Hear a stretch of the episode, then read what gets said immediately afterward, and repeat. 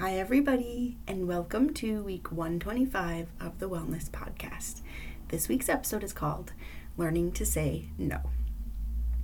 So, if you are my student this semester, you know that I've been perpetually behind on grading, more so than usual, actually, more so than I've ever been in my whole life. So, first, thank you for your patience. And second, I want to explain why. Really, it's easy um, it's because I said yes to far too much stuff this semester.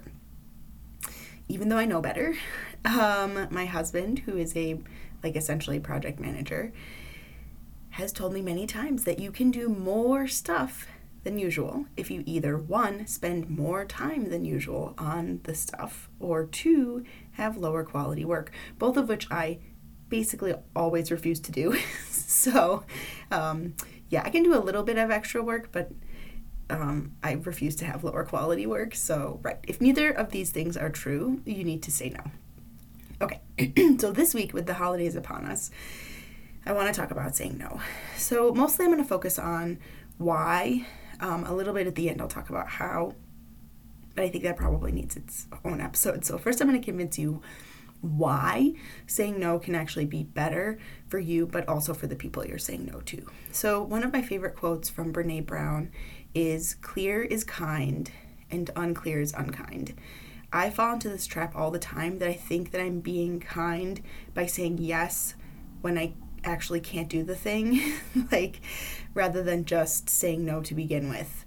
Um, right. I grew up with like saying yes is kind, but actually telling the truth is what is really kind, is really the good thing to do, right? So, for example, let me give an example of what the heck this means. So, there's this party in my neighborhood that I keep getting invited to every year my husband and I, and they're like so wonderful, our neighbors, and we love them so much. But we like basically just can never go because introvert problems and babysitter problems and whatever. I'm not going to give an excuse because that's what this episode is about, right? We basically can never go. But I always wait till the last minute to say no even though I know that I'm not going to go. and I don't realize that me saying nothing is less kind than me just texting them to begin with and saying, I can't come. The reason why I don't is because I feel like I need to have a really good excuse, but really they don't care, right?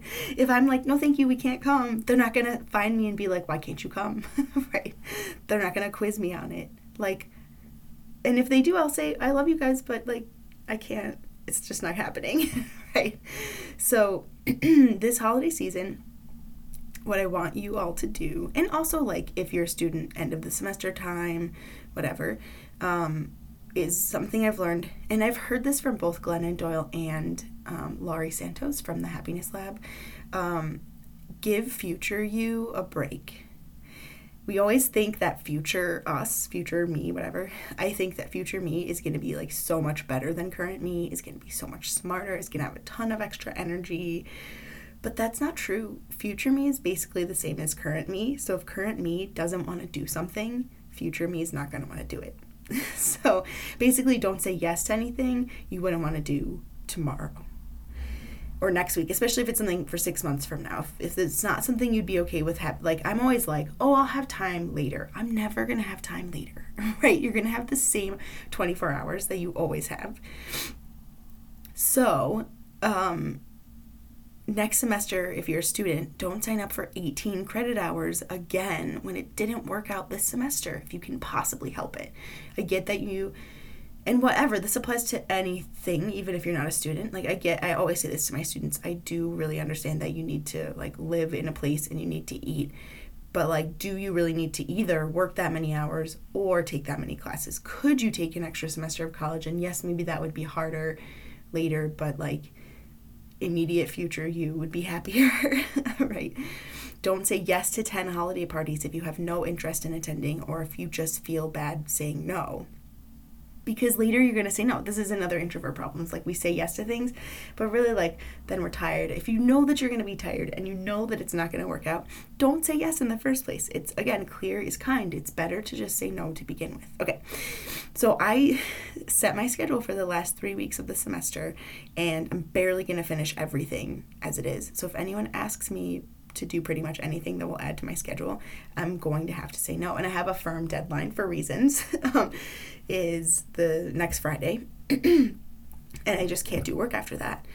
And I'm already thinking of things that I'm going to have to say no to, and it's already really hard. But none of those things are things that I really need and want to do.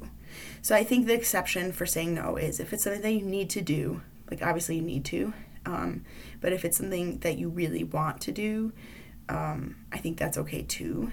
But also, given the information of if you do more things, you have to either spend more time or have low quality work on other things. Something else has to give, right? you can't just work, work, work harder, harder. That's not a good plan. okay, so action item. Um, okay, for this week find think of the things that you have to do. Maybe make your schedule for the week. And if you know that you're not gonna you don't have time for something you know you're not gonna do it anyway just say no right away. It will help you to not feel bad about it forever. So like me i need to text right now and tell the people that i'm not coming to the party after i'm done with this podcast. Here's the key.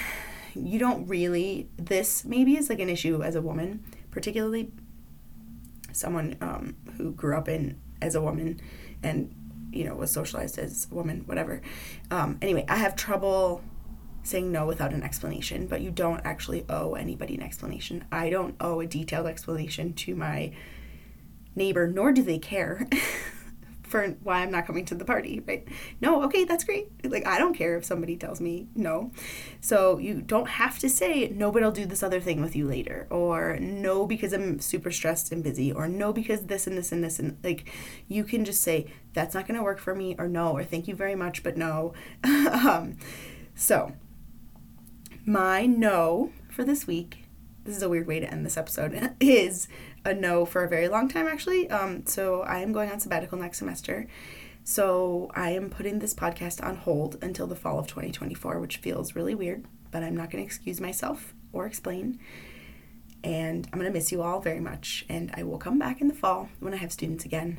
And thank you so much for listening. Please listen to my other episodes. There's lots of things that are really great in here to listen to. So catch up and um, yeah, have a wonderful holiday season and spring and summer. and I will see you all in the fall.